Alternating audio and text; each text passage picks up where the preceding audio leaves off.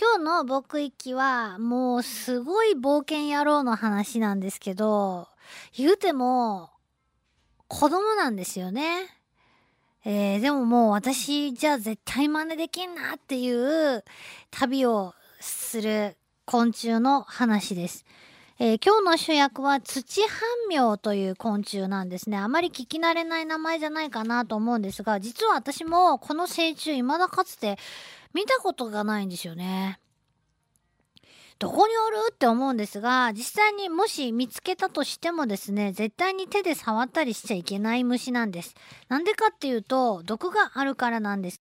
けど、その毒がもう悪い毒でえー、カンタリジンという毒成分なんですけども、えっ、ー、と、皮膚につくと、やけどした後の水ぶくれみたいになってしまうということなんですね。えー、なんとですね、えっと、忍者がね、昔同じ仲間の豆半苗という豆科の植物の葉っぱをね食べる集団で食べに来る、えー、似たようなやつがいるんですけどちょっと柄違いというかね豆半苗の方はあのー、モツスーツみたいな紺色に白い縦縞みたいなそういう柄のやつなんですけど、えー、そういうあのやつです。甲虫の仲間になるんですがちょっと不思議ないでたちをしていて、えー、なんていうかなちょっと、すん足らずの直帰を着た、あクワガタともちょっと全然違うんですけど、なんその羽みたいな 感じで、お腹丸出しやんっていう、ちょっとボレロだけの羽をね、えー、着てるんですよね。で、えっ、と、死んだふりが得意なんだそうですけど、足の関節から黄色い液体を出します。触ったりするとね。それが、あカンタリジンという毒成分で、体の中にもその同じ毒を持っているということなんですが、えー、なんとですね、この毒を中国では暗殺用に使ったっていう話もね、ウィキ様に載ってました。びっくりします。で、土半苗とか豆半苗とか言ってますけど、あの、えー、山のドロップ、ハンミョウとは全く違う仲間です。えー、全然違う属、科、に属していますね。うん、なんでハンミョウ、ハンミョウって言ってるのかっていうね、えー、とこなんですけど、そういうわけですごい柄が綺麗なあの山の tiger beetle と呼ばれる肉食のハンミョウは、えー、もう毒があると思われることがね、あるみたいですが、 tiger beetle の方はですね、毒はね、ありませんね。で、そのツチハンミョウなんですけど、どんな生活をするのか。えー、まあ大人になってからじゃなくて今日は子供の頃の話なんですが、ツチハンミョウのお母さんは、このツチハンミョウなんですけど、どんな生活をするのか。えー、まあ大人になってからじゃなくて今日は子供の頃の話なんですが、ツチハンミョウのお母さんは、えっと、卵をね、数千個も産むと言われています。言われてるというか数千個も産むんですってよ。これはね、えっ、と、昆虫の仲間では卵の数すごく多い方なんですね。私が実際に見たところでは、えっ、と、卵を固めて産む蛾の仲間でもいっぱい産んでるなっていうのでも50個ぐらい。えー、カメムシのお母さんでも、えっ、ー、と、30個数えたら30個ぐらい一度の産卵で30個ぐらい、えー、です。大体そんぐらいです。何十個単位で産んでい、えー、きます。まあ多くても一塊でね、えー、100個とか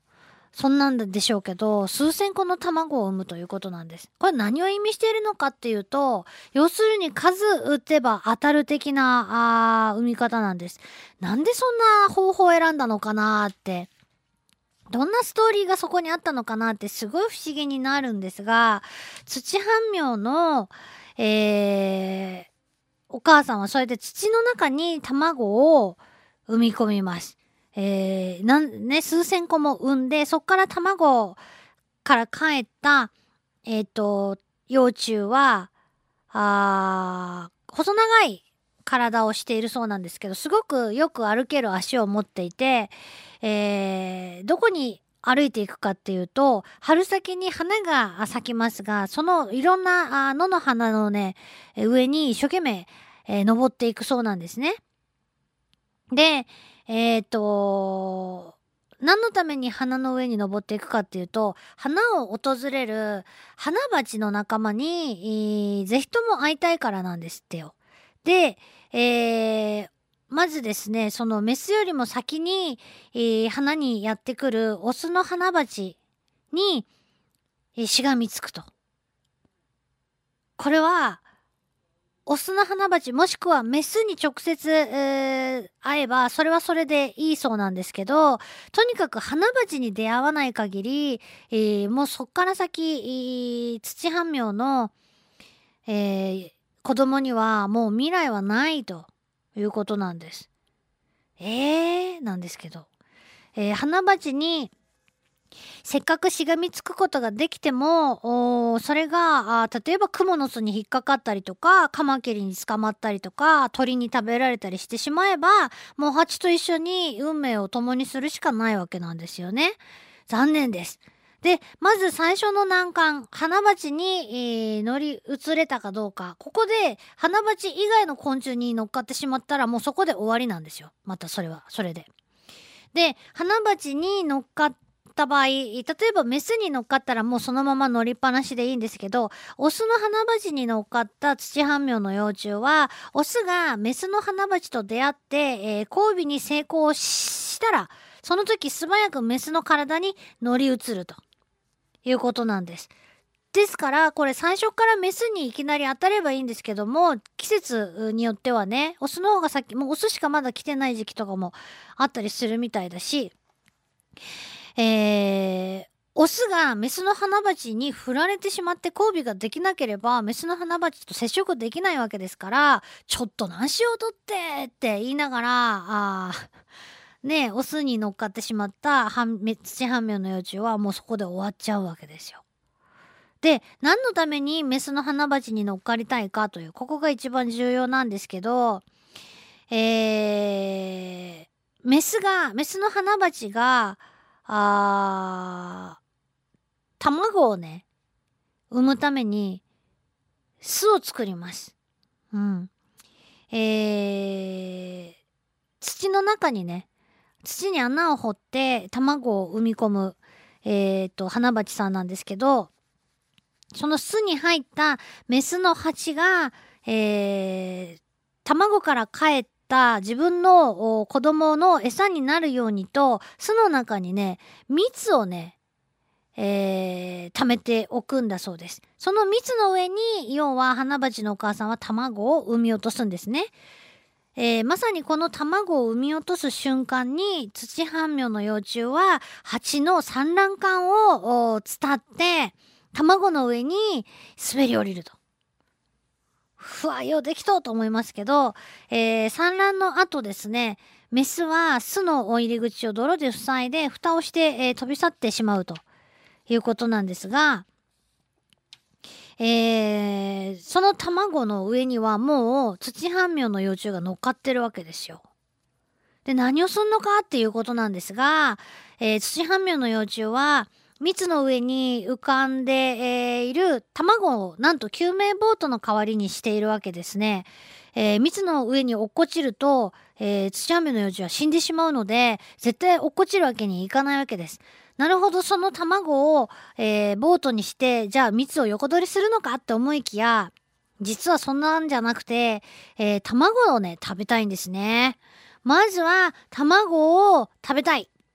でも卵を食べてしまったら、えー、蜜の上で溺れてしまうじゃないかって、えー、思うんですけど、なんとよくできたことか、卵をちょうど食べを尽くすかどうかっていう頃になると、えー、一例幼虫は脱皮をしまして、全く今までとは違う形の二例幼虫に変身を遂げると。もう絶妙なタイミングで、えー、脱皮をするんですね。で、どうなる、どんな形になるかというと、自ら、あ蜜の上に浮かべやすいような形に変身をするんですね。ようできとうなと思いますけどね。で、えー、自分が今度はボートなんで、もうそのまま蜜の上に浮かんで、えー、次はその蜂がの形に変身をするんですね。ようできとうなと思いますけどね。で、えー、ぼ自分が今度はボートなんでもうそのまま蜜の上に浮かんで、えー、次はその蜂が残した蜜とか花粉とかを食べるということなんです。まあ結局蜜とかも横取りしちゃうわけなんですけどで、えー、無事に成長することができた幼虫は蜂の巣から出てきて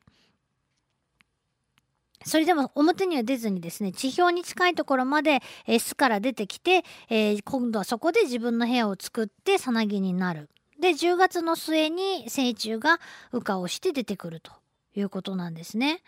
えー、で成虫はそのまま冬を越して、え、翌年の春に地上に現れて交尾をし卵を産むと。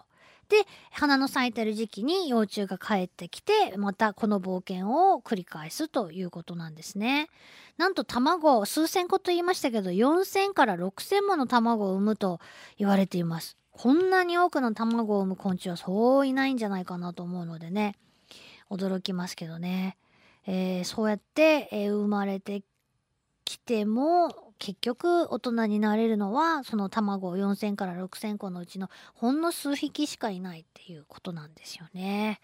すごいね。自分が土半苗の子供として、えー、まあ、生まれてきたら多分自分はこう失敗するだろうなって。結構こういう時まあ私はマイナーな方向で考えてしまいますけど私はうまく飛び乗りきらんやろうなってね思います。まあそれでも兄弟誰かがうまくいけばそれでね、えー、いいんでしょうけどもね。にしてもね子供なのにすごい冒険してるなと思ってねどれぐらいの確率で花鉢に乗れないんだろうなっていうのがすごい気になりますけどもね。まあ少なくとも少なく見積もっても半分は無理でしょうねきっと。じゃなければあもっと卵の数は少なくていいわけだし卵を産むのはお母さんにとってはすごく大変なことなわけですからできればねそんなにたくさん、えー、産まなくていい方向でやっていきたいでしょうけどほうすごいことだなと思います。ってことで、えー、以前ねお話しした土半苗の話の時にはまああんまり成虫についてのね、えー、紹介をしていなかったので今日はま成虫の話も含めて改めてご紹介しました僕らみんなで生きているでした LoveFM Podcast. LoveFM のホームページではポッドキャストを配信中。スマートフォンやオーディオプレイヤーを使えばいつでもどこでも LoveFM が楽しめます。LoveFM.co.jp にアクセスしてくださいね。LoveFM Podcast